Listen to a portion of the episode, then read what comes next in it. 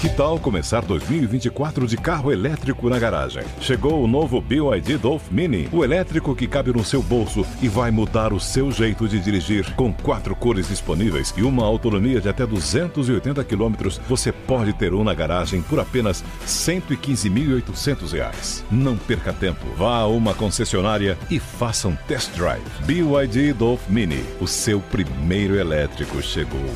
No trânsito, escolha a vida. A expectativa é de um, uma tentativa de acordo entre os dois lados, entre a Ucrânia e a Rússia. Eles estão reunidos nesse momento e ficamos na expectativa de algum comunicado entre as autoridades dos dois países.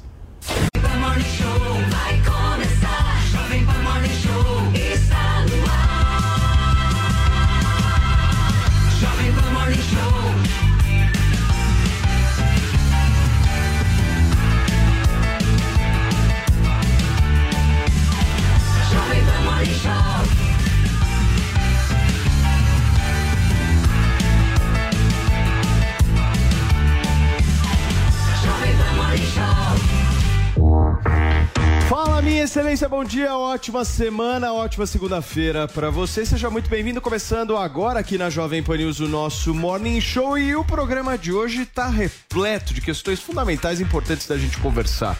Certo, Vini? É e isso, o Paulo. povo, as pessoas que nos assistem, Paulinha Carvalho, sempre pedem contraponto neste programa. Eu faço questão que você apresente quem será o contraponto entre duas mulheres altamente gabaritadas, Bom, Vinícius Moura. nós já temos aqui as nossas conhecidas Zoe Martinez, a Fabi Barroso também representando um lado muito específico né, na- da, da política brasileira. E para fazer esse contraponto, hoje nós convidamos o nosso querido amigo de casa, Bruno Meyer. Tudo bem, Bruno? Tudo bem, Bruno? Tudo Preparado? bem, tudo bem, mas quero registrar aqui que eu não sou um contraponto.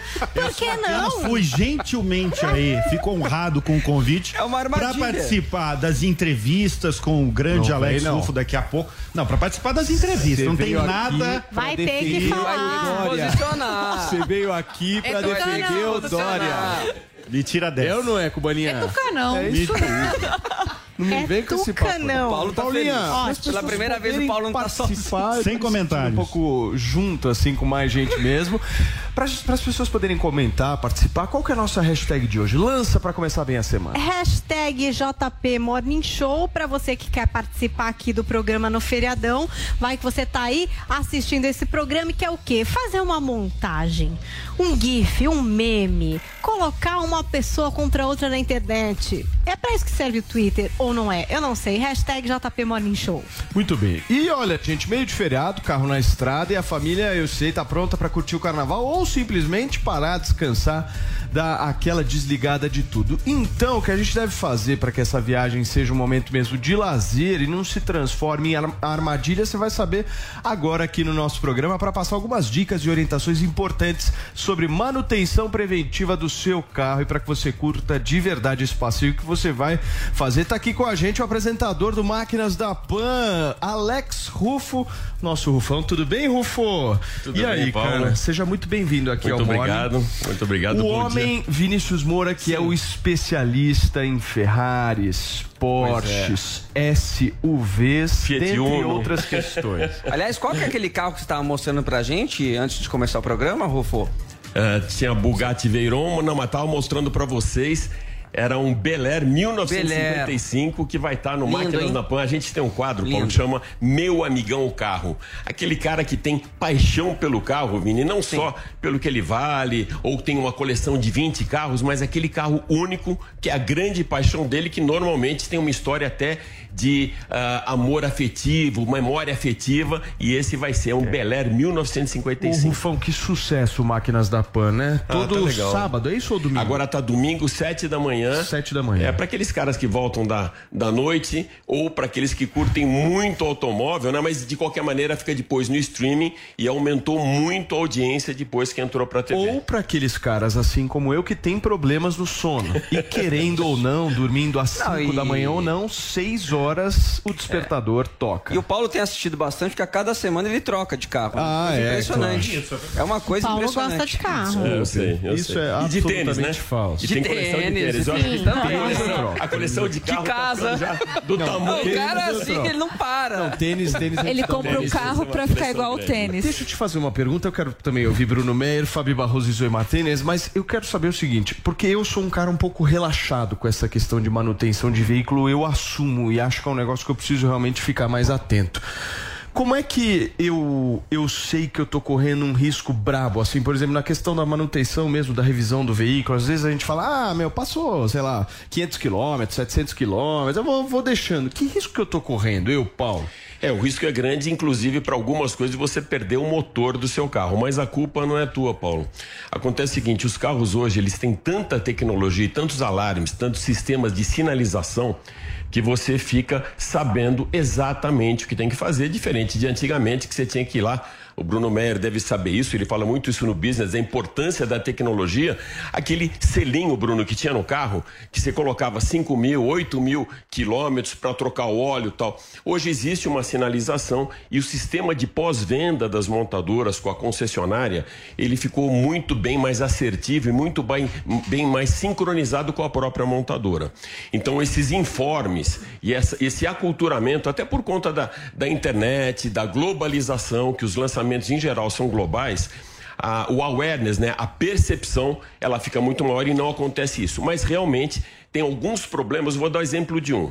Óleo, por exemplo. Se você deixar baixar muito o óleo do cárter e esse óleo ele perder a viscosidade, ele pode travar o Que que motor é o e fundir o motor. O que que é o é, é o sistema, ou seja, é o receptáculo que ah, ah, acondiciona o óleo do motor antes dele ir para a válvula, antes de lubrificar todo o sistema De do quanto carro. em quanto tempo a gente troca o óleo Então, do carro? isso vai de acordo com a especificação do manual do fabricante. Em geral, hoje, com os óleos sintéticos, até 10 mil quilômetros. Mas em geral pode ser 7 mil, pode ser 12 mil. Mas, Alex, no posto mesmo, bom, aí todo mundo que frequenta o posto de gasolina pode me dizer. Uma das coisas mais importantes, então, vai, tô indo viajar. Vou pegar uma serra agora pro meu feriado e tal. Ou vou voltar também, né? É, fiquei muito tempo numa praia e tal. O óleo é uma coisa que sempre falam.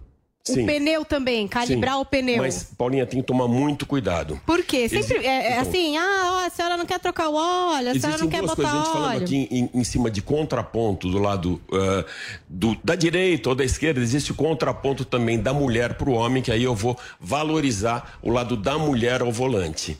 A mulher, Paulinha, ela é muito mais consciente e muito mais cuidadosa com o carro. Diferentemente do que acontecia há, alguns anos atrás, que o homem era o cara que conhecia o carro, hoje, além dela ter a preferência na hora da escolha, Da compra, ela, né? ela toma mais cuidado com o carro.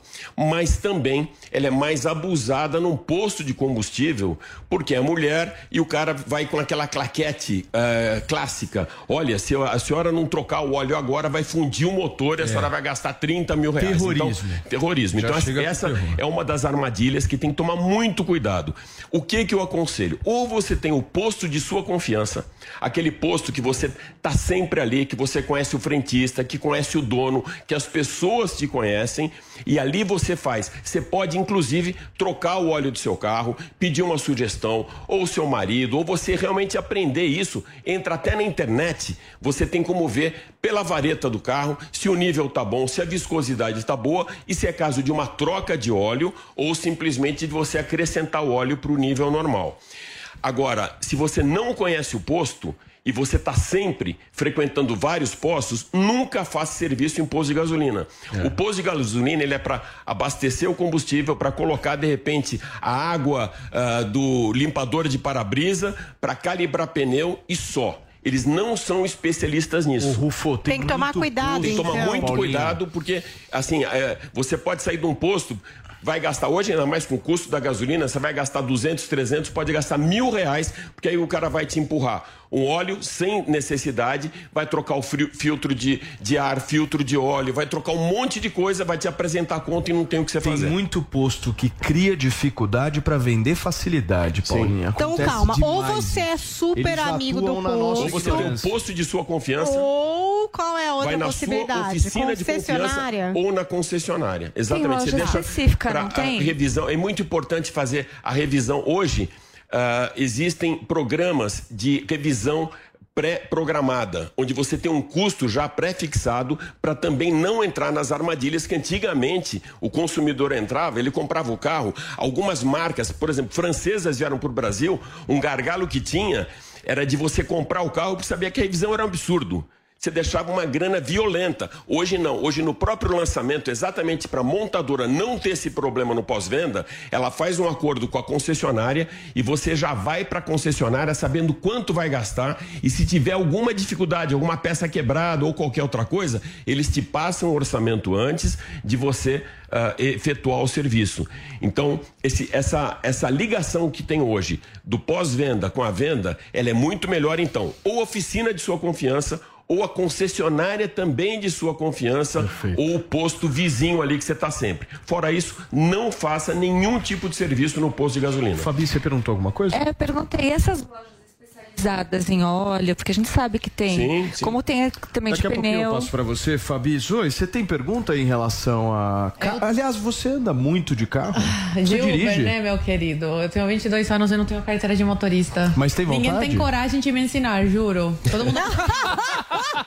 Ela sabe atirar e não que sabe isso? dirigir. Você tem medo, Zoe? Eu, eh, nos, nos Estados Unidos, eu fui conhecer uma parte da minha família paterna e minha prima falou: Eu te ensino e tal. Passou uma semana comigo. Aí ela falou: Não, não, te conhecendo melhor, convivendo com você, eu não vou arriscar. Vocês imaginam a Zoe saindo aqui do Morning Show lá pelas 11h30 da manhã, daquele Pegando jeito estrada? que a gente já viu, com algum tipo de discussão que rolou aqui? Ah, eu vou pegar, já vai pegar meu carro e sai andar. Vocês já imaginaram o perigo que é isso? Gente, Imagina essa é. mulher na Faria Lima, na Rebouças. Para, não, eu acho que a Zoe ia dirigir super bem. Obrigada, Paulinha. Vai eu vou te dar bem. carona. O resto vai andando. Quando eu dirigir, nunca te dou carona carona, viu? Nunca vou te dar carona, Paulista. Eu só fico preocupado com a sua direção pelo seu temperamento dentro do programa. Imagina, é só isso. eu sou super Que eu calma, acho que isso se reflete querido. no trânsito. Você não acha, Mas eu tenho eu uma acho. pergunta pro, pro Rufo. Posso te chamar de Rufo? Pode, claro. Alex, Alex Rufo.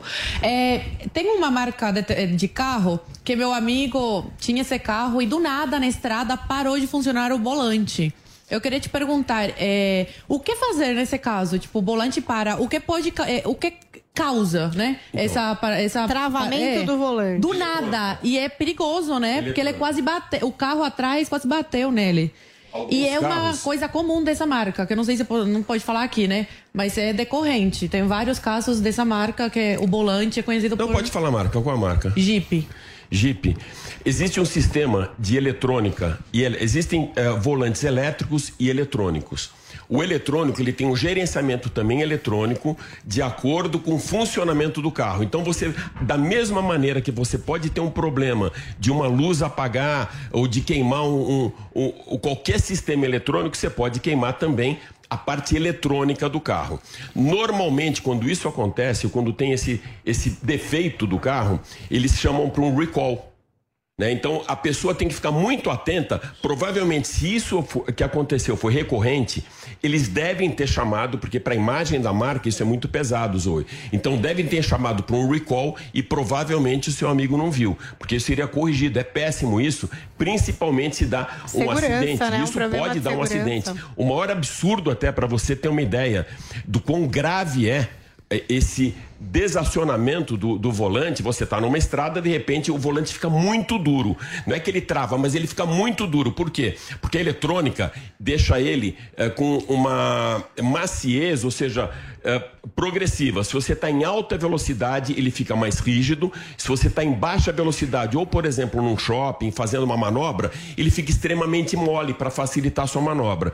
E é exatamente esse gerenciamento que provavelmente deu problema e travou. Ele não travou o volante, ele ficou muito duro e fica realmente assustador. Porque ele fica muito Aconteceu pior. Com dois que... amigos. É, então. Em é, São Paulo e outro então, Mas pode ter sido uh, um recall, com certeza, mas eu vou verificar isso e vou passar, aliás. Na verdade, os meus amigos da Jeep estão acompanhando aqui, Alexandre Aquino, com certeza, que é o diretor de marketing, vão dar uma resposta aqui pra gente, eu venho com essa resposta. Mas é muito raro isso acontecer, porque isso pode dar um problema muito sério para os ocupantes do veículo. Agora sim, Fabi. Rufa, eu queria saber o seguinte: como mulher, você tem razão. Eu, por exemplo, não sei nada, sei tudo direito, nada de carro. Ajuda se a gente for nessas lojas de que tem especializada de pneu, de óleo, já ajuda também? Sim, esse é o melhor, essa é a melhor das condições, é você ir no especialista. Inclusive nos Estados Unidos, é muito raro você encontrar uma oficina mecânica geral. Né? O que tem, por exemplo, tinha muito lá, eu morei algum tempo em Nova York, eu levava o meu carro. Nesse tem um cara que é do muffler, que é o escapamento, tem um cara que é da troca de óleo, tem um cara que é de pneus. Você vai exatamente nos especialistas. E hoje, outra coisa que a gente pode utilizar muito é a rede social. Você digita o nome, né, até no Reclame Aqui ou qualquer um desses, e você consegue fazer uma pesquisa ali da idoneidade daquele estabelecimento. Então, Fabi, a eu tua sugestão é realmente mesmo. a melhor. É você procurar realmente o especialista. Por a hora do pneu, por a hora da troca de óleo, enfim, um cara só para mexer em suspensão ou aquele amigão que você conhece bem, que tem uma oficina mecânica geral e esse cara vai poder cuidar do carro como um todo. Agora, Rufo, você que acompanha tantos anos aí o setor automobilístico, é, muito se fala sobre o desejo do brasileiro em relação ao carro. É, falava que falava-se que o design, por exemplo, brasileiro é muito importante. Agora, falando com outras pessoas, até mesmo no business, fala-se muito em conectividade, ou seja, o carro totalmente conectado, você entra no carro já escuta a música que está no seu serviço de streaming, enfim, totalmente conectado.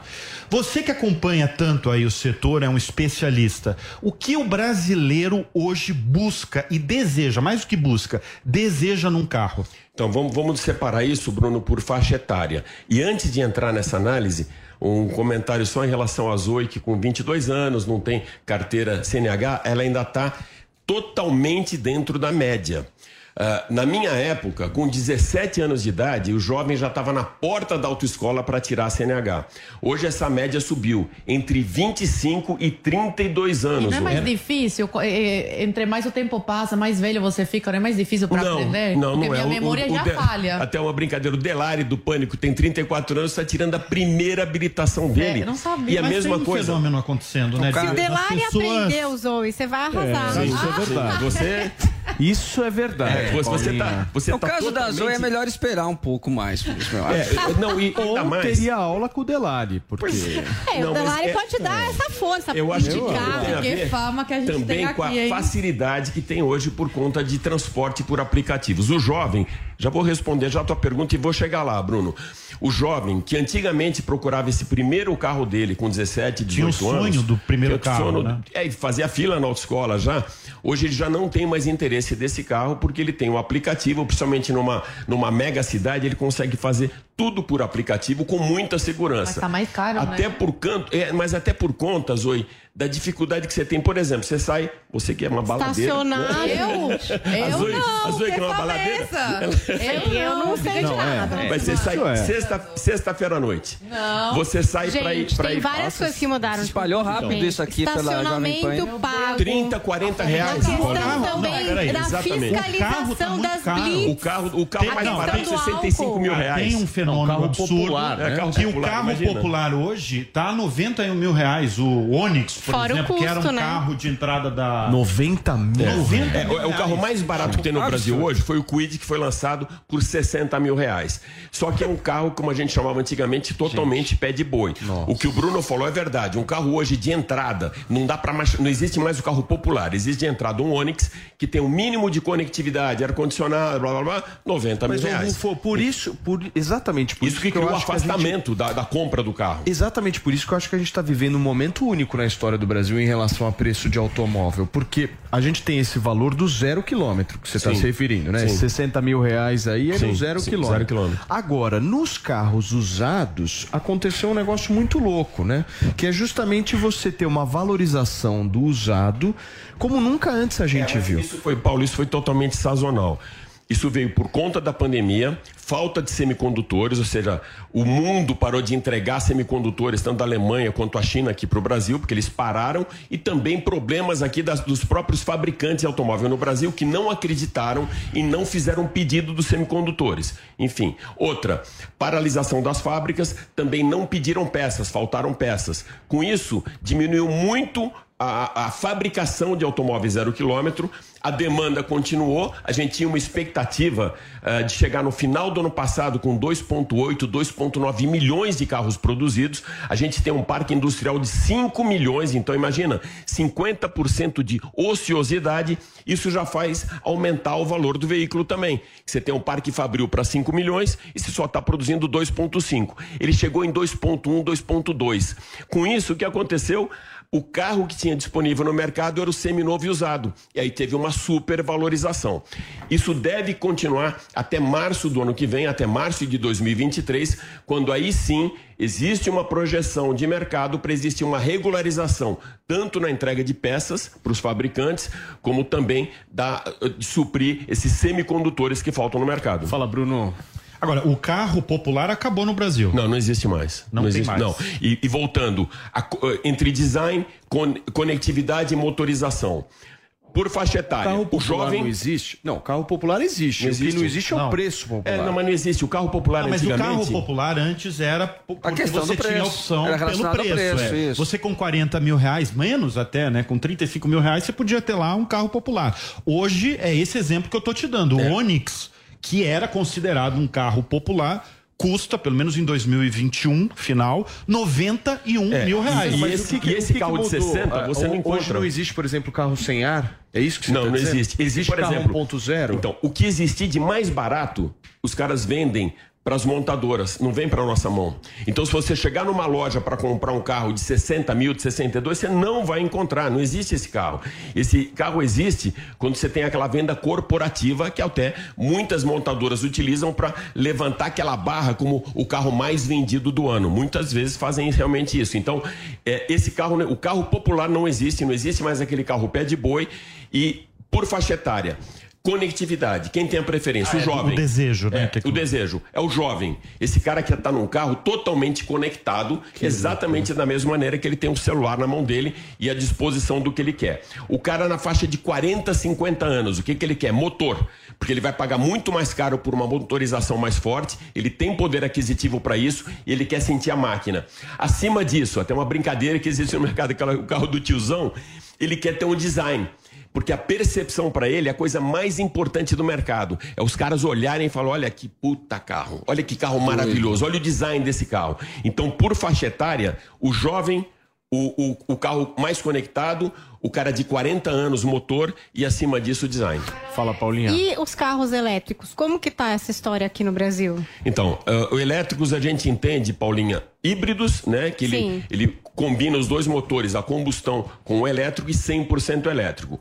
O híbrido, eu tenho certeza que veio para ficar. Ele é realmente muito mais econômico, o preço já está diminuindo. Diminuindo quanto, Alex? Ah, diminuindo 20%, por exemplo, um carro híbrido hoje, comparado ano pro com um carro a combustão, é, com um carro a combustão, você vai ter um 30%, 30 de acréscimo para esse carro híbrido, que já é, cara, razoável. O elétrico não. Um carro mais barato elétrico no Brasil, que é muito fraquinho, custa 150 mil reais, o mais barato elétrico, que não tem absolutamente nada, é que é uma casquinha de ovo. Um bom carro elétrico hoje é entre 350 mil e 400 mil reais. Ô, Rufo, então ele está muito fora da curva por tudo que ele É. tem. De, de equipamento, ele, ele, aquele custo a mais, ou seja, vai pagar 100, 150 mil reais a mais pela bateria, pela eletrificação e tem a história ainda eh, da infraestrutura viária para você poder fazer uma viagem, por Fazer exemplo, os com um carro elétrico. carregamentos. Essa coisa né, de carro elétrico. Exatamente. Ô, Paulinho, essa coisa de carro elétrico no Brasil chegou somente para uma certa elite, para mostrar algo diferente, mais cool, mais sustentável. Exatamente. Né? É, pra essa mim a pegada, impressão mas- é essa, né? Não, é Num isso shopping classe A, É. tem ali um carregador É elétrico, isso, vira e é. mexe, Não, tem e um é carro ali ou isso. não. E mais,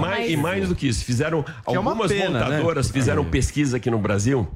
Ah, eles tiveram que, quando lançaram o carro elétrico aqui no Brasil, alguma coisa atrás do carro, ou na frente do carro, ou na cor, ou no farol, que aquele cara percebesse que aquele carro é um carro elétrico. Por quê? Porque o cara quer mostrar que ele É tem um carro status, elétrico. né? Que ele é, status. engajado com o meio ambiente. É, Que ele exatamente. investiu Então, nisso. ele tem a garagem da casa dele, né? Como Sim, o Paulo, que já falou aqui no 500 programa, que morou reais. muito sou tempo em Alphaville, né? Tinha uma garagem na frente, gramado atrás, né? Paulo em Alphaville. Então deixava os dois carros dele, ou três, mais um elétrico ali, Claro. que é, é, é a- aquela percepção que ele quer dar pro vizinho, Claro. que ele já tem um carro elétrico. E a conta de energia, 3 mil reais. Não, não, não, Super. isso nem tanto, isso nem tanto. Isso até que tá. Existe um horário, porque existe uma programação, Paulo, pra você deixar carregando entre meia-noite, por exemplo, 5 da manhã, Que um custo bem é mais mais baixo. Esses aparelhos Exatamente. também Então, custam bem caros? Desculpa. Esses aparelhos É, é, para carregar? É, o que hoje estão fazendo, as montadoras estão fazendo para impulsionar a venda dos elétricos, você compra elétrico, ele te instala em casa e dá aquele box Que eu para já vi você. um bem, uns bem bonitos, Isso, parece bem, legal, futurista, legal. né? Então, ah, a eletrificação 100%, Paulinho, eu acho que vai demorar um pouco, principalmente por conta da estrutura toda de mobilidade na cidade e desses postos. O híbrido, você tem carro híbrido que faz 50 km por litro. Então, hoje, com, uma- com combustível que chega a 7, 8 reais o litro da gasolina, ele passa a ser uma coisa interessante, mas ainda para poucos. Zoe. Né? Mas o Brasil é muito atrasado em relação a essa tecnologia de carros, né? Porque nos Estados Unidos é muito raro ter carro manual. Lá a maioria, a grande maioria é automático. E aqui no Brasil, não. Por quê? É, isso não é muito por conta de atraso, até porque hoje, Zoe, a gente está muito alinhado com todas as tecnologias que vêm de fora. Eu vou dar exemplo de algumas marcas, por exemplo. A Ford, ela parou de fabricar carro no Brasil e importa exatamente o que acabou de ser lançado ah, lá nos Estados Unidos. A mesma coisa a Volvo. Tá, já é um país que já vai estar totalmente eletrificado, trouxe isso para cá e exatamente o carro que é lançado lá vem para cá. A Volkswagen está fazendo a mesma coisa, mas é muito mais cultural. O brasileiro, da mesma maneira que um italiano, que um espanhol, os latinos gostam muito de trocar a marcha, de trocar, mas e antigamente isso era muito difícil porque era muito mais caro. Hoje não, o preço é praticamente igual de um câmbio automático e um câmbio, Eu um câmbio achava manual. que era mais acessível o manual. É que, então, Por isso mas- que a maioria tem manual É, mas, aqui. não, né? mas a Então não é diferença isso. hoje, Olha. a diferença é muito pequena. É mais cultural. Tem pessoas que preferem sentir o motor, o que, na minha opinião, é uma grande besteira. O carro com câmbio automático, ele tem uma duração muito maior, ele também Economia, tem uma né? manutenção menor. Ele tem mais economia também, de né? combustível porque a troca acontece de acordo com o mapeamento do motor para aquela situação. Então você não vai esticar mais uma marcha e não vai consumir mais combustível. Rufo, eu queria voltar um pouco na questão da, da prevenção eh, nas estradas para que se evite acidentes. Quais são as outras dicas básicas que você dá para o condutor antes de, de poder viajar? E queria também uma segunda pergunta sobre a questão das penalizações. Né? O que, que hoje é mais comum eh, em termos aí de, de penalidades nas estradas para que o motorista fique bem atento? Claro. Ah, primeiro momento, a gente tem que entender uma viagem com a família com planejamento estratégico. Pode parecer, no primeiro momento, uma coisa chata, Vini, mas tudo que você planeja, a execução, ela sai ou com custo mais baixo ou de maneira mais fácil. Então, o que é esse planejamento estratégico? Começando pelo básico. Você vai tirar o carro da garagem, colocou toda a mala, toda a- a mala lá dentro do porta-mala e vai para o posto de gasolina para abastecer ou para calibrar os pneus, já está errado. Você tem que deixar a família em casa quietinha, com as malas prontas lá, vai até o posto, porque senão com as malas você já não consegue, por exemplo, calibrar o step. Ele vai estar embaixo daquela mala toda, você não vai calibrar. E é muito importante, porque se furar um pneu, se você não tiver um run flat, que é tecnologia altíssima hoje que alguns carros têm, você vai precisar estar com aquele pneu e ninguém cuida disso, do, do pneu Pior, né, Alex? Às vezes roubaram todo o macaco do carro, você nem viu, porque isso já aconteceu comigo. Então tem que abrir. Roubaram tudo, gente. A hora que abriu, eu tava lá e eu falei, uau, show! Boa. Muito bom agora. O que, que eu faço? Isso é legal, Paulinha. Toda vez. Tive isso- que pedir ajuda para um homem que, graças a Deus, tinha um carro da mesma marca que o meu, porque roubaram a chave. Porque depois vendem aí nesses Mercado Livre da vida a chave do seu carro que roubaram. É muito É, mano- bom isso. manobrista, Isso acontece até então. acontece O que a gente né? tem que criar o hábito de fazer, da mesma coisa que o manobrista, quando pergunta para você tem algum objeto no carro, você tem que abrir para mostrar se tem um notebook ou se tem uma bolsa, para ele anotar no papelzinho. Não tenha constrangimento de toda vez que você pegar o carro com o manobrista, ir lá no porta-mala abrir e ver se o step tá. Porque muitas vezes eles aproveitam daquele movimento, daquela muvuca, para levar o step embora. Então, primeira Mas coisa. Toda vez que eu parar o carro, eu vou ter Não, que tem- ver o macaco. Tem que fazer, tem que dar uma olhadinha Pelo se o macaco quando você for viajar, pra você não ficar na mão no meio É, da não, é- estrada. é porque muito eu não chato. olhei. A sorte é que tinha uma pessoa. Não, é chato toda e é vez perigoso, não, né? aí não. É Muito perigoso. Então, perigoso, então Vini, primeiro o step. Segundo, você vai ah, ah, abastecer o carro no total e fazer qual é esse planejamento estratégico. Até pelo Waze hoje, você consegue calcular o tempo que você vai ter de viagem, o custo que você vai ter de viagem, onde vai dar uma paradinha estratégica para as crianças comer um lanche, água sempre dentro do carro, uma bolachinha dentro do carro, entretenimento para quem está no banco traseiro, um celularzinho para as crianças prestarem atenção, enfim, o planejamento estratégico é muito bom, essa checagem antecipada, como eu falei, do óleo, ah, dos freios, enfim, tudo isso, todos os líquidos preservados, você pegou a estrada e você está tranquilo. Penalizações, a maior penalização, o maior índice de multas que tem no Brasil é por excesso de velocidade. E o ano passado eu teve uma mudança em abril do ano passado, uma mudança no Código eh, de Trânsito Brasileiro, e o que mais impactou foram os pontos na carteira. Então, muita gente Se ficou surpreendeu, animada. né? Muita gente, muita gente se surpreendeu, né? Muita com- gente se surpreendeu, mudança. mas muita gente até hoje não sabe exatamente se todos têm aquele limite É. de 40 ou de 30 ou de 20 e não é assim que funciona. Por exemplo, o limite de 40 pontos é para aqueles que nunca tiveram uma infra- infração gravíssima. Então você tem 40 pontos ou esse cara seja um profissional que ele dirige um carro eh, como a profissão dele, ou seja, que ele tenha receita ao dirigir, que é o caso do motorista por aplicativo, ca- taxista, caminhoneiro, enfim. Esse cara é remunerado, atividade remunerada, ele mantém nos 50, nos 40 pontos. 20 pontos para aqueles que só tiveram uma ah, infração gravíssima, 30 pontos. 20 pontos, duas ou mais infrações gravíssimas. A partir dali, você tem a sua carteira suspensa por seis meses e tem que fazer aquele curso de reciclagem.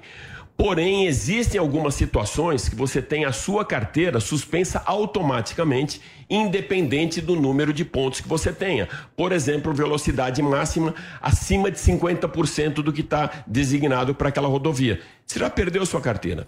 E cassação em outros casos, por exemplo, você está com a sua eh, CNH suspensa, isso pouca gente sabe, e naquele período que ela está suspensa, você vai fazer a reciclagem e tal, você é pego dirigindo. Aí você tem sua carteira caçada por 24 meses, ou seja, são dois anos que você não vai poder dirigir. Se você dirigir, você vai para cadeia, ou seja, é um pouquinho mais grave a situação, e você vai ter que fazer autoescola de novo, do zero, como se não tivesse a CNH. Então, outra muito grave que acontece principalmente nessa semana que a gente está agora do carnaval e vale um alerta, é dirigir alcoolizado. Além de todas as infrações que você pode ter e perder sua carteira imediatamente, se você matar alguém, se você tiver vítima, é crime inafiançável. Também você vai para cadeia. Obrigado, viu, pela conversa, pelo papo bom. aqui nessa segunda-feira. Super bom contar com você aqui no Morning. Volte sempre. Estarei aqui já já falando de outras novidades aí, sugestão de pauta do Vini, falando quais são. A gente falou de carros do mercado, bara. Então, qual a melhor compra? Qual que é o carro legal para comprar? Aonde, da onde a gente parte? Qual que é a tendência do mercado? Então, estarei de volta sim. Máquinas da Pan, todo domingo, Sete 7 da manhã. Gente, certo? Com Alex Eu Rufo acho que o Rufo, ele despertou. Te essa- motivou, é, Zoe? Eu É. acho que eu vou. Nossa, vamos fazer minha um carteira. Ai, ai, ai, legal. Vou Muito tirar minha legal. carteira de Legal. verdade. Me interessei Eu acho, assunto. eu acho que é importante a gente fazer essa cobertura, ver do começo ao fim o que vai acontecer. Meu Deus do céu. Podia ser um quadro do Morning. Video cacetada. Podia ser um quadro do Morning. Salve-se quem puder. Acho que eu amo.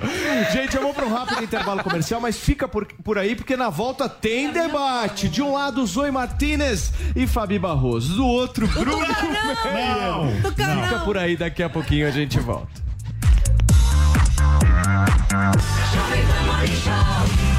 Um convidado especial, certo, Vini? Muito Apresente-o.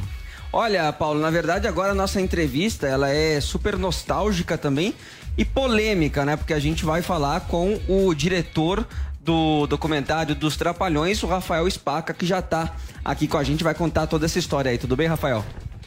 Primeiro, tá ligado? Tá, manda bala, Rafael, beleza? Obrigado aí pelo convite. Que livro é esse, Pô, cara? que eu você trouxe tá um livro, na verdade, para todo mundo, especialmente para o Vini, que é um corintiano, para ele saber o que que é um time grande Deixa eu aqui, ver, ó. daqui. História que eu Ixi, lancei. é o São Paulo esse vida, hein? time, meu História Deus. de Dentre os grandes, és o primeiro. É. É. Não tenho muita concordância com isso também, não. Pois é, eu achei que ele ia vir falar dos é trapalhões. É. Mas tudo bem. Mas Então você é a veio falar né, aqui no? Morning do São Paulo. Eu vim dar um presente primeiro Ele pra vocês, Ah, que eu tá. sei que a Paulinha gosta de histórias, histórias em quadrinhos, o Gosto. Vini gosta de futebol. Mas eu vou ler. E, Oh, e aí é um presente pra vocês, é um livro que eu lancei no final de 2020. Eu escrevi, o Renato Dalmasso é, ilustrou. E conta, era para celebrar os 90 anos do, do São Paulo. É só um parênteses Que antes de a gente falar do- dos trapalhões. Obrigado por você ter vindo aqui no nosso programa. É um prazer enorme, principalmente falar de trapalhões, né? Saudades dos trapalhões, imensas saudades Bastante. que esses caras fazem, Bastante. com certeza. Eu queria, Rafael, pra gente começar a conversa, Bruno, Fabi, Zoe Martinez também aqui conosco, Paulinha Carvalho. Eu queria entender um pouco de onde surgiu essa ideia de fazer um documentário específico. Você sempre foi fã, você acha que tinha uma demanda grande dos fãs em relação a isso? Você acordou e falou, vou fazer um documentário. Como é que foi isso? Na verdade, eu é, sempre me interessei pela, pela história dos Trapalhões. Fui um fã, sou fã até hoje, né? E eu trabalhava no SESC, na programação cultural. Trabalhei lá por uns oito anos. Trabalhava muito, mas mesmo assim sobrava muito tempo. Então eu decidi escrever livros ali. Então eu escrevi. O primeiro foi sobre o roteirista do Zé do Caixão, um cara chamado Rubens Francisco Luquete, autor de mais de 1.500 livros. E aí eu, é, incomodado com a falta de bibliografia a respeito do- dos Trapalhões, um grupo tão grande, tão, com uma história tão gigantesca, ter pouca coisa, pouca referência bibliográfica a respeito deles, decidi colocar a mão na massa e eu mesmo escrever. Então, em 2016, eu lancei O Cinema dos Trapalhões por quem fez e por quem viu. Eu assisti os filmes dos Trapalhões e congelava a tela e via ali o nome das pessoas. Naquela época, acho que não tinha Instagram, então eu ia atrás das pessoas pelo Facebook. Ia pedindo entrevistas. E uma pessoa puxava a outra, e assim eu consegui reunir 132 entrevistas. Rafael, é curioso livro. você falar o cinema dos Trapalhões, porque, bom, tem muito jovem aqui acompanhando o nosso programa que eu acho que não tem a dimensão do que eram os Trapalhões no cinema. Porque, por exemplo, as minhas maiores lembranças do cinema de quando eu era mais jovem foram os Trapalhões e também ET, de 82, que acho que foi um dos primeiros filmes que eu fui assistir no cinema. Então, realmente, gente, era uma coisa que movimentava, que parava o Brasil. Era cinema lotado para assistir os Trapalhões Eram no as maiores cinema. bilheterias. Dos 20 brasileiras, filmes mais né? assistidos da história do cinema, eles estão o quê? São seis? É, na verdade, das 10 antigamente. Das né? 10? Sete eram, da, eram dos Pô, isso daí Trapalhões. já mostra o fenômeno que era, Era um os fenômeno. Trapalhões, né? Parava, gente. Parava o Brasil. Era a família inteira no cinema pra assistir aos Trapalhões. E às vezes o cara fazia é, três, quatro sessões num dia.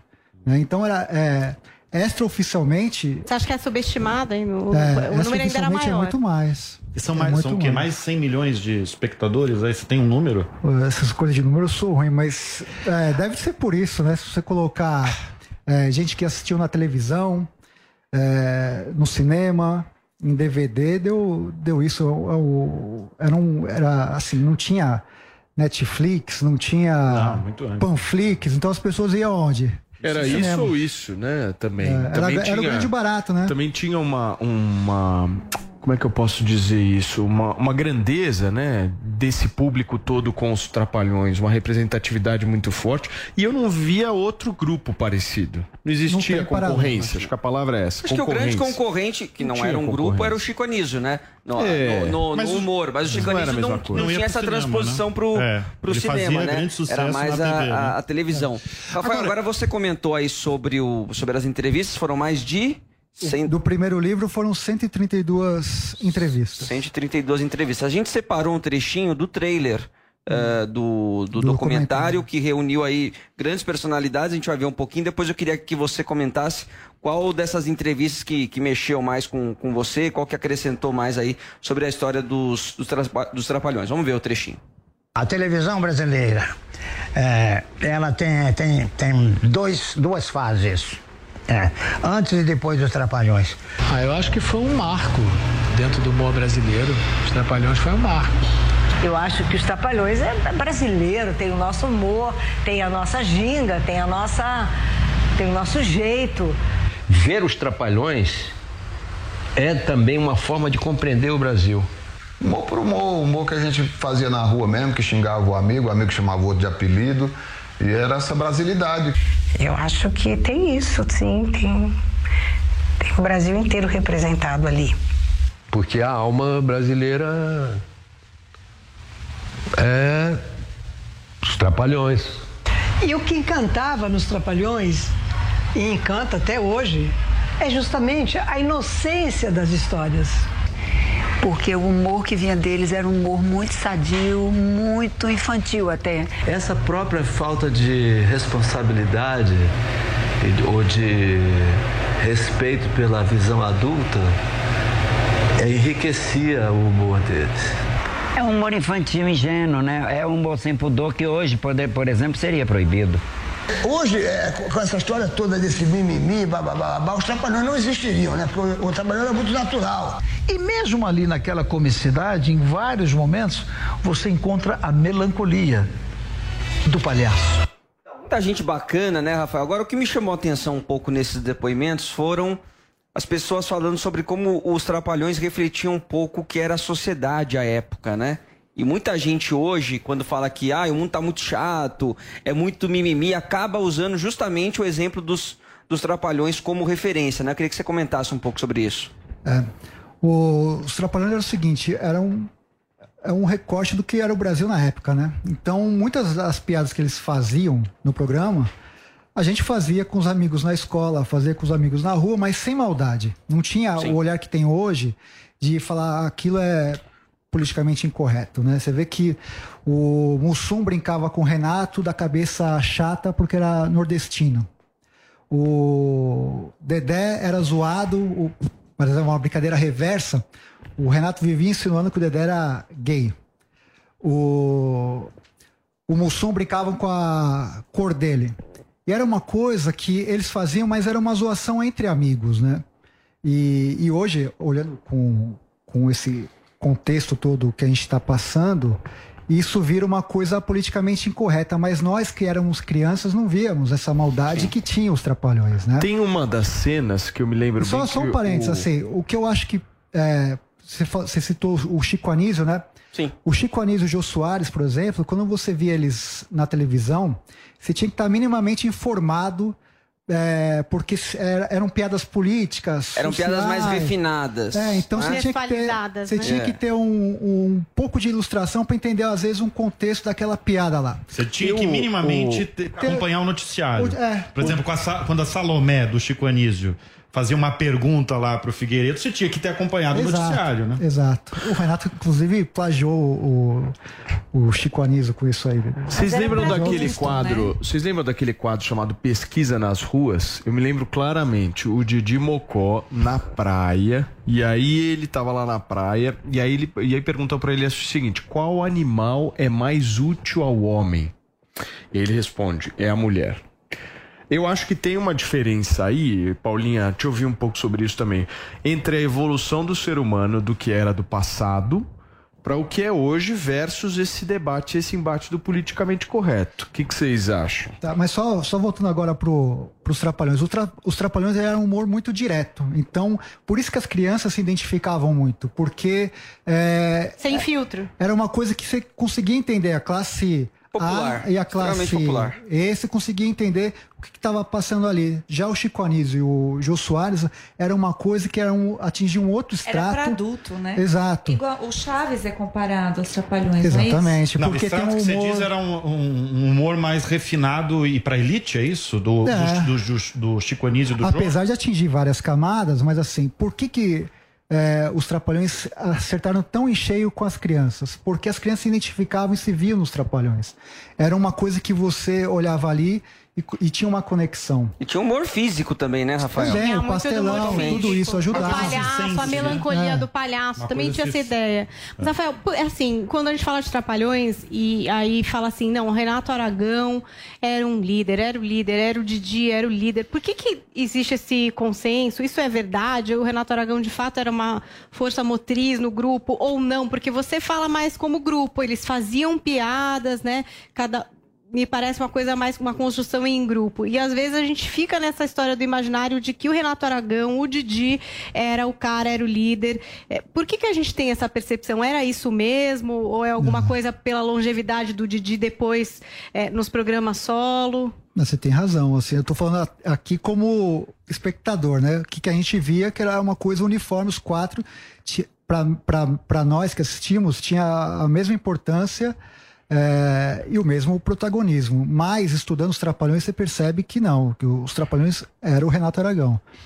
As melhores piadas eram para ele, ele que definia o texto final, é, é o cara que sentava à mesa para negociar contratos, cachês, essas coisas Mas todas. a criação do grupo foi toda dele. Não, foi do Wilton Franco, Tá. um diretor que é super importante na televisão.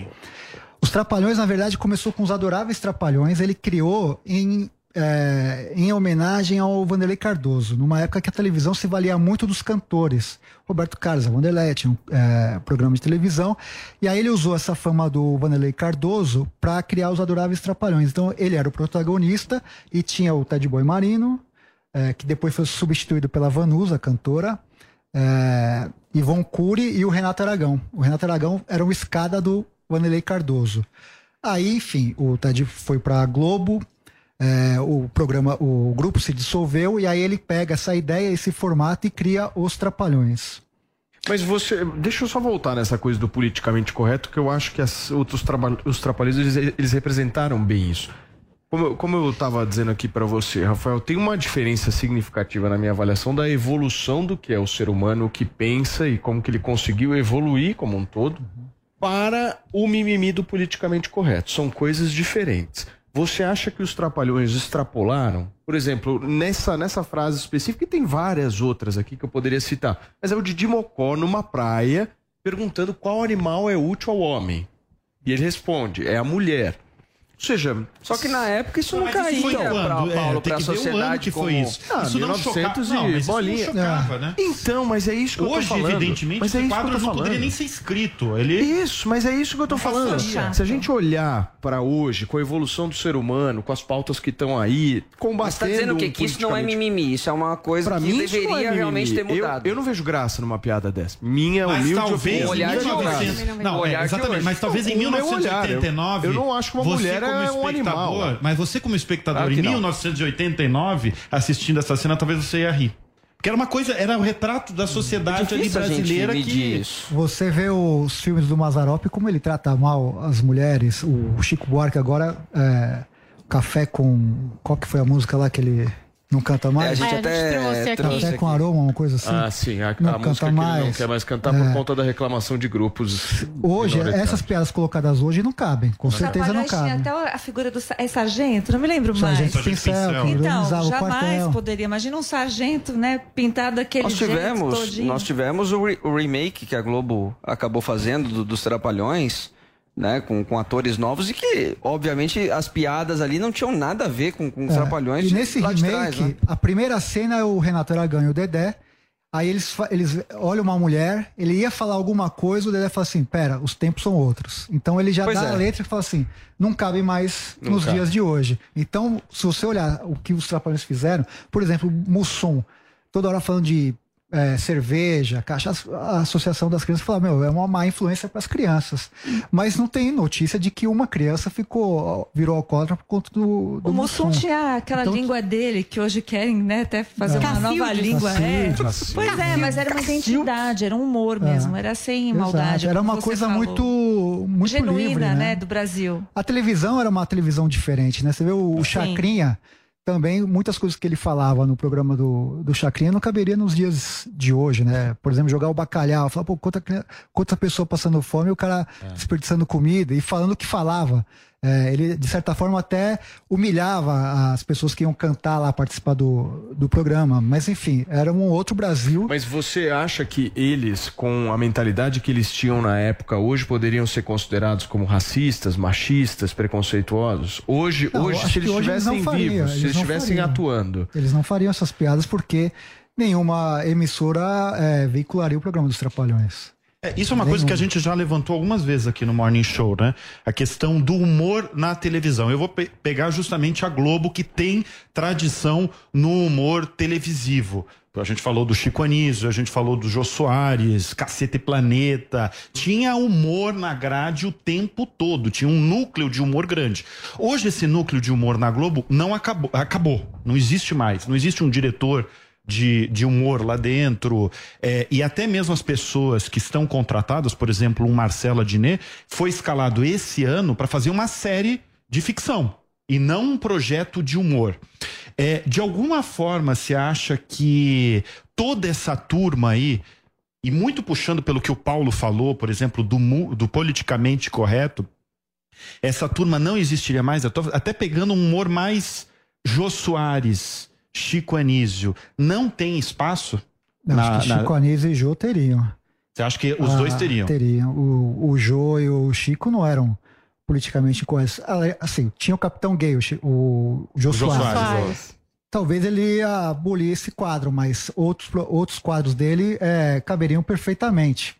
O Chico Anísio é a mesma coisa. Eu acho que, assim, os Trapalhões teriam mais dificuldade em relação aos dias de hoje, assim. Talvez eles teriam um canal no YouTube e falassem para uma bolha, mas não teriam um programa na, na televisão, porque os Trapalhões tinham essa verve de ser uma coisa mais iconoclasta, de zoar, de, de brincar, mas não tinha essa, essa maldade. Repito, eles não tinham essa maldade de falar, putz, vamos é, menosprezar as mulheres. Passava uma mulher e falava, ô bicho bom. Era uma coisa que se for ver hoje, você fala, pô, não cabe. É. Não tem nada a ver. O Mussum tem um quadro que ele tá na banheira e tava com o pé de pato preto. Aí o Renato tava lá mexendo na banheira tal, pega o, pé do Mussum e fala, ô Mussum, seu pé cresceu. Né? Falando, pô, é, o pé de pato era preto, o Mussum era negro, então ele fez esse negócio. Uma hora que eles estavam na oficina, falou, eu preciso do macaco. Daí o Mussum levanta e fala, macaco é a mãe. Ao mesmo tempo, ele chegava no Renato e falava: cabeça de bater bife, o cearense, o rapadura, farinha seca, enfim. Um zoava muito o outro, né? O Dedé, tem um quadro que é o Renato aqui assim, tinha o Dedé do lado e o Mussum do outro. Pô, pô, isso aqui é tudo que eu quero. Daí ele falou, pô, mas por quê? Ele falou, ó, sombra e água fresca. Quer dizer, eles estavam insinuando. é, Mas era uma coisa Rafael. que não tinha ma- é, essa maldade que a gente vê hoje. Quero saber o seguinte. Então, tudo bem, lá no ar, né, essa brincadeira toda, todos eles se davam, se davam muito bem, mas e nos bastidores? Como que era a, a relação dos quatro ali? Havia alguma divisão? O Didi, como a Paulinha trouxe, né, tinha, se despontava nessa liderança, então ficava um pouco mais acima hierarquicamente do que, do que os outros três. Como que era essa, essa relação deles? Fora do ar. Bom, eles, a primeira grande briga deles foi em 83, uma briga causada por uma reportagem da revista Veja. Com quantos anos de grupo já? Em 80, ah, esses, esses números são Foi o Bruno cara. Meyer que escreveu. É. Me tira dessa. Foi primeira notinha do Bruno do Bruno Meyer. Meyer. Certeza. Mas você sabe que eu já entrevistei o Renato Aragão lá pela Veja? É, chama de Renato, não pode chamar de Didi, viu? Tem que chamar de Renato Eu Aragão. chamei. Pode chamar? Ele não gosta? Não, mas você sabe que eu, eu falei de É, não Didi. pode mais chamar Não pode. de Tinha, na época que eu fiz essa reportagem pra Veja. Não, não sei, depois ele, Rafael pode eu explicar melhor. tinha uma polêmica, tinha uma colunista que tinha falado justamente isso que o Vini tá falando, que não podia um funcionário, se eu não me engano, chamou ele de Didi e ele, ele odiou. E aí eu lá no Rio de Janeiro na casa dele chamei ele de Didi, ele falou: "Não, não, pode, pode chamar, pode você é chamar". jornalista, Mas né, evidentemente ele sabia Coloca uma né, roupa tava de com- manobrista e eu chamo ele de. de... Mas é tão Opa! carinhoso falar Ai, de ai, ai, ai, Então é brabo esse. Não, é, Mas só entendi. voltando para a questão da briga. Então eles Sim. separam. A revista Veja fez uma matéria de capa do Renato, falando o grande palhaço do Brasil. E elenca uma série de, de patrimônios dele. Por exemplo, a Granja Comaria, onde a seleção treina, era do Renato Aragão. Ele vendeu para a CBF. Você tá brincando? A Granja Comaria era do, do, do- Era do Renato. mas ninguém Ele sabia comprou da disso, família né? Gingli, sabia. Sabia? Era Sabia, público isso? É. Ele Nossa. comprou da família Gingli. Era uma coisa que ele queria fazer porque ele dizia que ao chegar ao Rio de Janeiro sofreu muito preconceito, então ele queria se colocar nessa posição de. Mas olha só, ele tinha uma. Ele, é- ele era dono de metade do grupo, ele, pra, ele ficou rico Não, com ele- os trapalhões, ele isso é era, evidente. Ele era o dono do. do Ele tinha o quê? 100%? Ele Pagava um cachê pra cada um? Ele mandava em tudo. na- Mas na- isso com a concordância dos outros três. Exatamente. É, ele claro, era- né? Peraí, era o seguinte. Calma, é, que tem é- É que eu Exatamente. Por isso que eu perguntei pra você se foi ele que É criou quero os saber. trapalhões. Que trabalhado Ele no não passado. criou. A treta Mas como é é que ele conta da ficou? grana. Mas como é que ele ficou com quase 100% do do Não, a marca, do, a marca é dele. O maior salário dele na, na Globo era dele.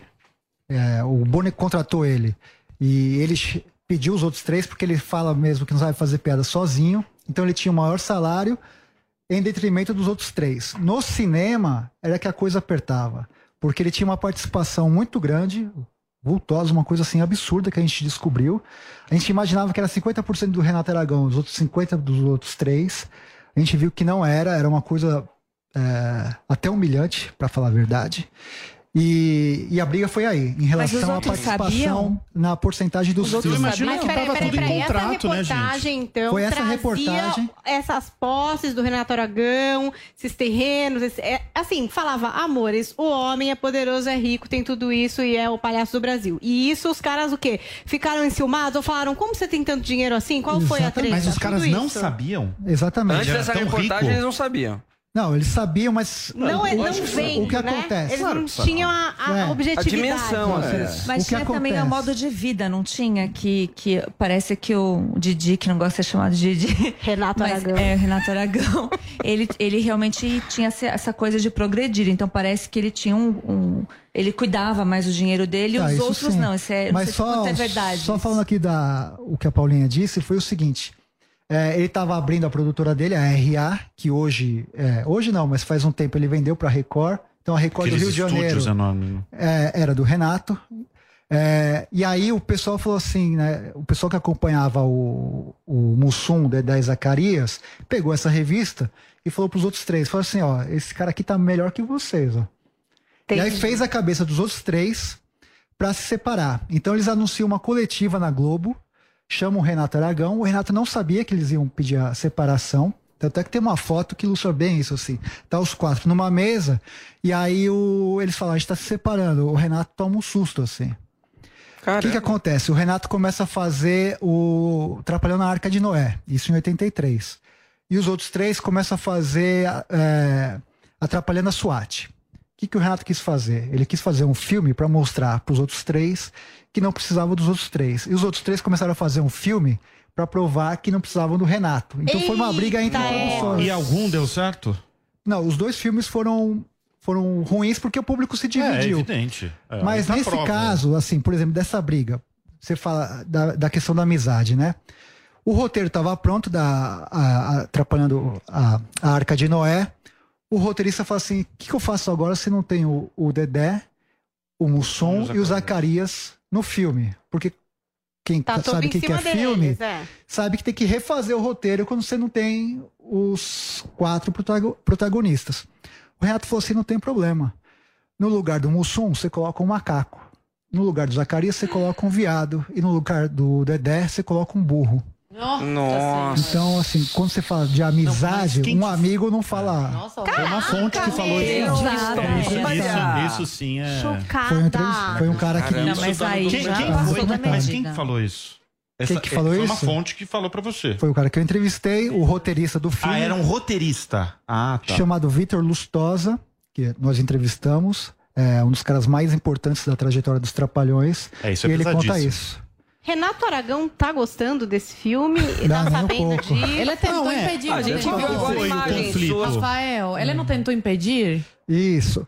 O que acontece com o Renato Parece que o Aragão? Renato não é muito fácil, não, hein? Não. Pela essa história sair. Nesse meu livro aí, que eu falei do Cinema dos Trapalhões, ele foi o último a me dar uma entrevista. Eu ia nos caminhos oficiais, lá via assessoria de imprensa, e não conseguia. A assessoria de imprensa é a esposa dele.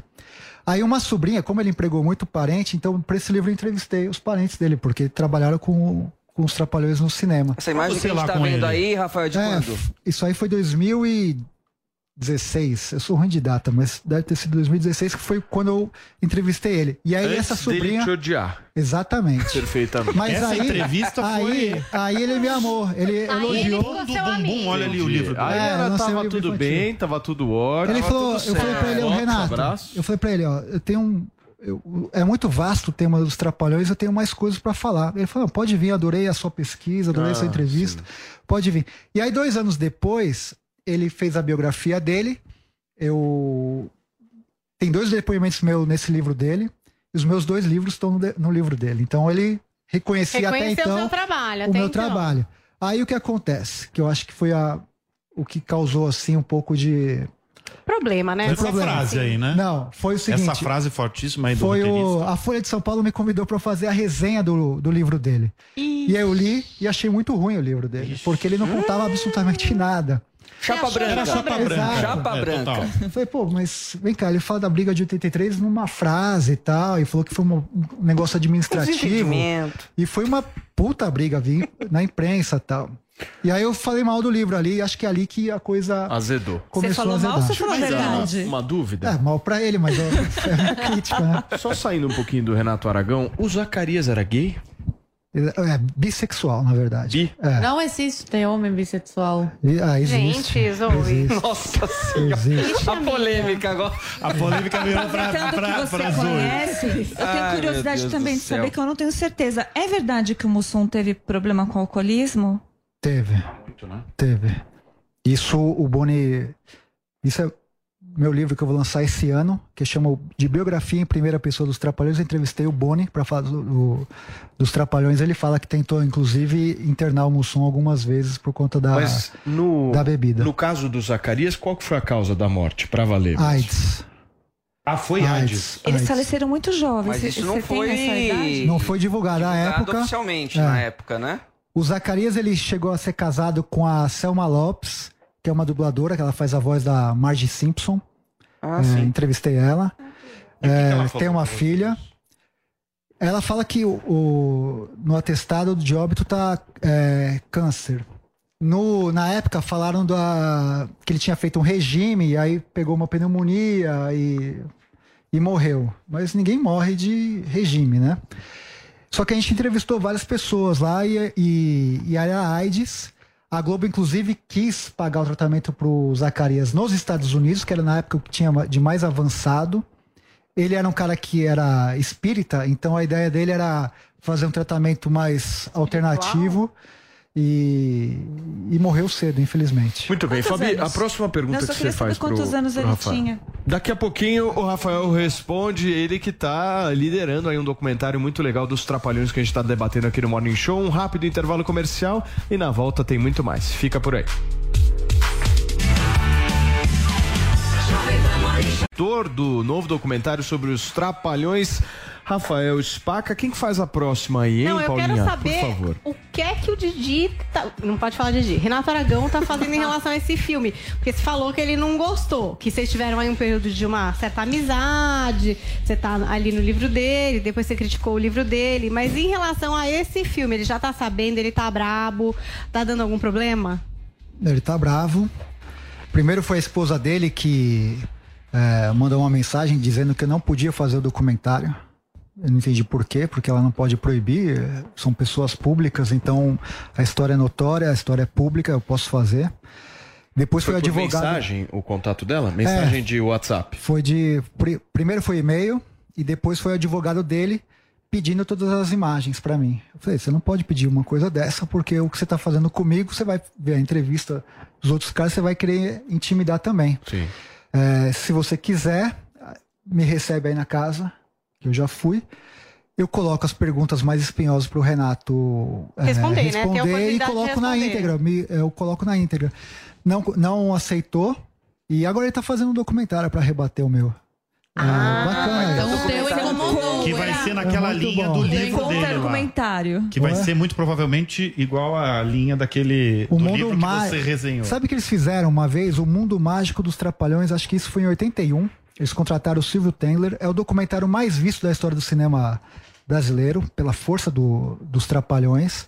Mas é um documentário muito chapa branca, porque tem 60% ou 70% da, do documentário é sobre os Trapalhões e não conta a história dos Trapalhões, né? O, o- o diretor teve acesso ao camarim, aos outros quatro, mas é um filme muito insosso. E a ideia do documentário que a gente está fazendo é mostrar as dores e as delícias de ser o que é, né? Então, assim, tudo, tudo se, eu- fizer aqui um documentário sobre vocês, certamente vai ter coisas boas e vai ter coisas ruins. Se vocês fizerem o meu, vai ter coisas boas e coisas ruins. Sim. Então, não é. Ajuda não é a uma... humanizar, né, a Exato, figura deles, Não é uma agiografia. Todos a ideia eles. é que mostre uma coisa que seja a vida como ela é. Rafael, agora eu queria que você aprofundasse um pouco mais nessa impopularidade, se, se assim a gente pode dizer, que o, que o Renato Aragão construiu ao longo dos últimos anos. A gente percebe isso até na- nesses vídeos que ele acaba fazendo com, com, a, com a esposa dele, que as pessoas até Com tiram, filha, tiram bastante, sarro, né, né? É, brincam. Eu vejo uma diferença muito grande. Eu vejo hoje quando, por exemplo, o, o Dedé Santana dá algumas entrevistas, as pessoas vão lá, demonstram muito carinho, né? Falam bem dele. E o Renato Aragão parece que não. Tem só essa questão, e eu, eu até queria que você respondesse se é verdade mesmo ou não, de, de pessoas, funcionários que relatam que, que ele falava para não ser chamado de, de Didi. E complementando, há outras eh, coisas que explicam essa impopularidade que ele construiu ao longo dos últimos anos ou não? Tem duas, tem duas coisas. Você vê que como a vida é muito louca, né? O arrogante era o Dedé. Era o cara mais difícil Dedé ali. era o mais arrogante. Era o arrogante, era o cara mais snob ali e tal. Tanto é que ele conta uma história do Mussum, que eles chegam no estúdio do para gravar no Teatro Fênix, né? Que era onde era gravado os Trapalhões. O Mussum pega o Dedé no estúdio e fala assim, ó, volta tudo e cumprimenta todos os funcionários aqui, porque você não faz isso. E aí Dedé cai em si e fala, puta, verdade, eu sou um cara... E mudou muito, né? Porque quando você toma muito tombo na vida, a pessoa é, faz uma outra leitura. E o Dedé é um cara que tem uma vida errática, mas é uma vida incrível. A história do Dedé daria um filme à parte.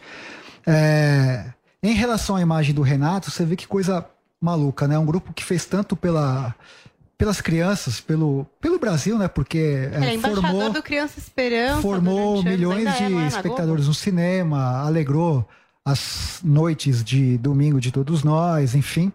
Mas é um cara que tem muito hater. É, eu vejo duas explicações para isso. A primeira é o próprio Dedé Santana, que nas duas brigas que eles tiveram, o Dedé arrebentou com o Renato na via imprensa. Em 83, quando eles se separam, era o Dedé, que era o líder, o porta-voz dos outros dois, e batia no Renato na imprensa. E depois, quando o Renato fez aquela turma do Didi, é, e, o- e não convidou o Dedé Santana, o Dedé voltou a bater de novo no Renato Aragão. Então as pessoas tendem a ficar pro lado mais fraco. É, então o Dedé é um dos agentes ali que fazem com que o, o povo não, não curta muito o Renato Aragão.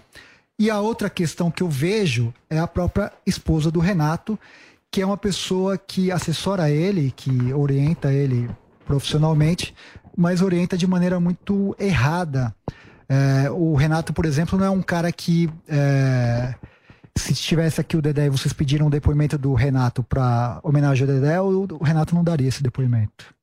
Eu falo isso é, porque eu participei do programa Persona em Foco da TV Cultura, onde Dedé Santana foi homenageado, é, Maurício de Souza, um monte de gente mandou depoimento pro Dedé, e o Renato não.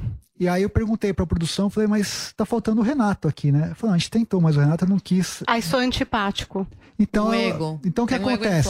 ele não, ele não é um cara que chega. Mas você falou da mulher também. Você acha que ele de Então, alguma forma é mal assessorado aí? Sou antipático. Mas Se, ele- se ele ela é é a assessora As dele, atitudes. A Lívia, não- é Lívia o nome da ele é mal assessorado? Muito mal assessorado. Falta alguém profissional ali. Você conheceu a família quando você foi na casa dele? Ou sua mulher? Só, só o Renato. Ah, tá. É porque a filha dele, a Lívia, tem fama também de ser É, antipática. sei. Só- eu sei da mulher dele, eu sei que a mulher dele é, um é uma pessoa que atrapalha bastante ele. Mas, Rafael, só, só, só para não perder esse, esse gancho, Bruno, mas essa reaproximação, porque eles tiveram uma reaproximação agora recentemente, né? Teve a questão do, do, do remake aí que a gente falou, ah, o próprio. Algumas apa- aparições nos últimos Criança Esperança aí. Então, é- essa reaproximação é mais pra plateia ver, é isso? O que acontece é o seguinte, eles não são amigos. Não são. É, a última vez que eles se viram foi uma intimação da esposa do Renato pro Dedé ir lá na casa do, dele pra fazer uma jogada contra. Uma foto? Uma Não, eles fizeram um vídeo no Instagram. Até uma coisa muito forçada. Ela pagou a passagem dele, ligou na madrugada, falou: vem aqui. Era pra fazer uma, uma combinação contra o meu documentário. Contra o seu documentário? Ah, envolvendo. Exato. E. E o Renato ele paga o plano de saúde do Dedé, né? Então é uma forma dele manter o Dedé com a língua muito. Nossa. Muito. Sob controle? Sob controle, exatamente. Ô, ô, Rafael, um- quase nada foi falado sobre a saída do Renato Aragão da Globo. Como você mesmo fala, ele é patrimônio da Globo. São décadas ali, sempre com um programa líder de audiência. É... O que, que aconteceu nessa saída? Tudo bem que a gente sabe que nos últimos tempos a Globo é, tirou muitos medalhões ali, nomes do primeiro time.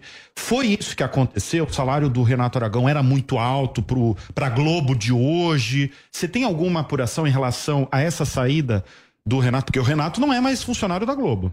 Ele não é, não. Eu não sei o que aconteceu de fato. Acho que foi uma, uma decisão da Globo. E, e Porque o programa também não tá mais no ar, né? Não tá no ar, mas Saiu. mandou o Tarcísio Meira embora, mandou vários figurões falou? né, embora. É. Então o Renato tava. Mas até lista. mesmo esse turma do Didi, esse último programa que ele estava fazendo, hoje não teria mais espaço? Eu acho que não teria espaço porque era muito ruim, né?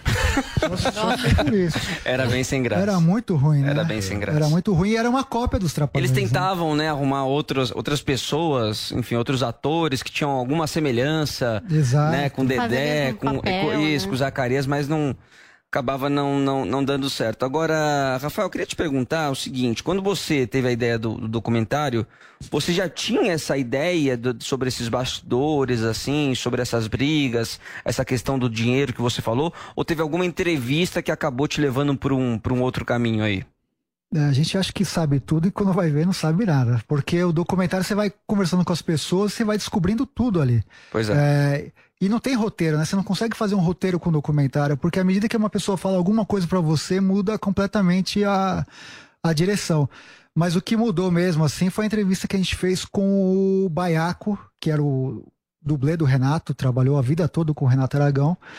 Foi um cara que, é, acho que até pelo por não ter mais esse programa, então não dependia mais do Renato, então ele tava com a língua solta. Solta. E sabia bastante bastidor, E né? aí, o que ele falou? Esse cara contou tudo pra gente. Então, é, foi o cara que abriu as portas, assim, da, da percepção. Falou, caramba. Não, mas o que ele falou, peraí. O que, que ele falou? Eu achei que sabia alguma coisa. Ai, ai, ai, não, fala alguma coisa que ele falou. Porque realmente, esse cara era o, o dublê dele, né? É, é o cara ele que acompanhou, viajava, o cara- ele acompanhou Tudo. to- todas essas décadas aí de sete Vai, de o filmagem. De sete de filmagem, ou seja, é o cara que sabia de tudo que acontecia, desde o momento que o Renato Aragão pisava no set de filmagem até o momento que saía. Exato. Conta aí o que, que aconteceu. Era o cara que dividia o camarim com eles, era o cara que viajava com eles. Então, é, as cenas perigosas era o Baiaco que fazia nos, nos filmes. Aquela cena que o Renato pula do Cristo Redentor é o Baiaco que faz. É, o Dedé não tinha dublê, o Renato tinha o Baiaco. Então, por mais de três décadas era o Baiaco. Foi o Baiaco, o Baiaco que contou essa questão do, do Zacarias, é, que era uma coisa que estava meio cinzenta. O Zacarias morreu do quê? Não sei o quê. É, e aí o Baiaco fala: não, ele era uma bichona mesmo, né? Ele falou daquele jeito dele assim. Falou, pô, a primeira vez que alguém é, fala abertamente dessa questão do, do Zacarias. E todo mundo ali sabia que o Zacarias era bissexual. Inclusive, é, alguns namorados do Zacarias chegaram a participar de filmes dos Trapalhões. No Saltibancos Trapalhões, um dos capangas do, do filme era um dos namorados do Zacarias. É, ele acompanhava em sete de filmagem, essas coisas todas. É, naquele momento, eu até entendo que é, as pessoas não podiam falar dessa questão que tinha aquela ideia de ah, vai chocar os fãs, vai chocar o público. O Brasil é um país homofóbico, naquela época era ainda mais. É, tinha uma questão do preconceito, ah, puta, vai falar que o Zacarias morreu de AIDS, vai chocar os É fãs que tal. existia um preconceito tremendo, né? Isso, o é. próprio Cazuza tem uma entrevista dele aqui na Jovem Pan que ele nega estar com AIDS, né? Aliás, ele só foi dizer que estava com AIDS às vésperas da morte E era dele, porque tempo, existia os um atores tabu não mesmo. falavam, Diz que ele era um cara né? descolado, né? Um cara Exatamente. né? Ele até falava AIDS, que era tipo como se dizia em É. inglês aqui na entrevista à Jovem Pan. Porque existia um tabu em volta da doença. Ele falou até, ah, descrito como câncer. E muitas vezes era mesmo descrito como câncer, né? Sim. Porque não, não se sabia como explicar. Principalmente é, porque existia aquele estigma de dizer que era uma doença é, dos gays. Existia esse estigma, coisa que hoje a gente sabe que não é verdade. E aí, ainda quando alguém não era uma pessoa assumida, no caso do Zacarias, talvez até uma problematização maior no sentido de expor a doença e aí toda essa vida dele que não era, enfim, conhecimento do público, É, né? E é importante falar isso até para normalizar essas questões, né? Falar, poxa, é, como o cara, é, de certa forma, foi reprimido naquela época. E eu acho triste, por exemplo, o Dedé e o Renato, vivos, não falarem isso, que o Zacarias era e que morreu disso, até para uma. Para humanizar o cara e para falar, não, é, isso é, é normal as pessoas é, sentirem é, desejo por outras pessoas. É, o Zacarias era fruto de um contexto de uma época que o Brasil era um país muito machista, né? E, e falar isso abertamente. Até hoje, se você perguntar para para os dois, eles vão falar que não, que o Zacarias não era, tal. Eu não sei por que, que esconder essas coisas. Mas isso trouxe problemas, inclusive, para você também, Rafael, porque quando você comentou na mídia que queria tratar, abordar esse, esse assunto, eu vi muita gente, não, e, e não estou falando aqui do, nem do Renato, nem do Didi, ou nem do Renato, nem do, do Dedé, te condenando também por, por abordar esse tema. Eu vi um, acho que um fã aí dos Trapalhões. Esse cara é maluco. É, nossa, o cara tava revoltado com você e parece que ele era bem próximo também do Zacarias, né? Exato, esse cara é maluco. Ele fala que é filho do Zacarias. Então Nossa. é um caso. Ah, ele fala é um que- caso de Gente, psiquiatria, como é que é isso? entendeu? Mas você vê que é engraçado, Então. né? Quando fala do Renato, é, eu não apanhei tanto. Quando começou a falar do Zacarias, começaram a me xingar muito, assim, por conta disso. Falar, ah, você tá. é, como que é? Você tá querendo humilhar o cara, você tá querendo estragar a minha infância. Eu falei, mas Sim. vem cá, como que esses caras. Mas tá na boca do Baiaco lá. é, Agora, eu fiquei intrigado aí com essa entrevista do Baiaco. Eu acho que tem muita coisa. Por exemplo, ele falou do Zacarias, mas o que, que ele falou do Renato Aragão? dessa questão, por exemplo, do de não gostar de... Sabe o que, que foi engraçado? É, do que fala esse negócio. Ele gosta de ser chamado de Didi ou não? E tem uma coisa, você foi lá, eu também fui lá, se a gente chamasse ele de Didi, ele não ia chegar e ia Esculhambar vocês. Que a gente, gente porque... é jornalista e tal, ele Mas sabia. é importante, por isso que a gente entrevistou bastante gente, não só artistas, mas também pessoas dos bastidores. Por exemplo, eu entrevistei o gerente da conta bancária deles, entrevistei a camareira deles. Então, essas pessoas sabem de coisas que, por exemplo, o Tony Civil, Ramos né? não, Não é sabe. CNPJ. A é Angélica só não civil. sabe. Sim. Então, nós perguntamos pra camareira. Falou assim, ele gosta de ser chamado de Didi? Ela falou, não. Mesma coisa o Baiaco, que via ali no dia a dia. Muito bem, a gente termina o nosso papo aqui com o Rafael Spack, ele que é diretor do documentário dos Trapalhões, um papo muito legal, muito gostoso aqui no Morning Show de hoje. Rafael, obrigado, volte sempre. Deixa o serviço pra gente, pra gente seguir você nas redes sociais, enfim, o teu trabalho. Tá legal. Primeiro, obrigado pelo convite. É, quando for lançar o, o filme, todos estão convidados para pré-estreia. Depois desse filme, eu vou fazer um subgrupo Dominó, que foi a primeira boy band Afonso brasileira. Maravilha. Nossa, Bom cara, tema, hein? Bem Aí legal. vai vir realmente tema. coisas. Muito legal. Pelo Mas- sorriso dele vem coisa. Vem coisa boa. Vem coisa boa. Vem coisa quente. Valeu, E cara. o meu segue Instagram lá? é arroba Rafael Spaca, lá que dá pra ver o. S-P-A-C-A, certo? Spaca. Que o outro foi hackeado aí. Fechou. Do- do Obrigado, filme. Rafael. Paulinha, é contigo. Ah, Paulo Matias, que hoje eu vou dar um listão de séries e documentários para vocês maratonarem e o tema são os golpes. Eu não sei se vocês estão obcecados com séries sobre golpes, mas tem uma em especial que é a nova da Shonda Rhimes, Inventando Ana, que está disponível na Netflix e traz essa história desta menina, amores, que enganou o pessoal das altas rodas de Nova York fingindo ser uma rica. Ela fingia ser rica, ser herdeira e queria construir seu próprio negócio e quase conseguiu financiamento de banco, apoio de patronos importantes. Olha, é um golpe assim que só não deu certo por um tico. E quem protagoniza essa série é a Julia Garner, que muita gente conhece, essa jovem atriz, pelo papel dela de Ruth Langborn na série Ozark. Então, olha, recomendo pra vocês. Confesso que eu senti um clima mais novelinha do que eu imaginava. Achei que ia ser uma coisa mais assim pesada, mas é muito gostoso de assistir e é história real, porque o golpe bom é aquele que quase já foi aplicado, né?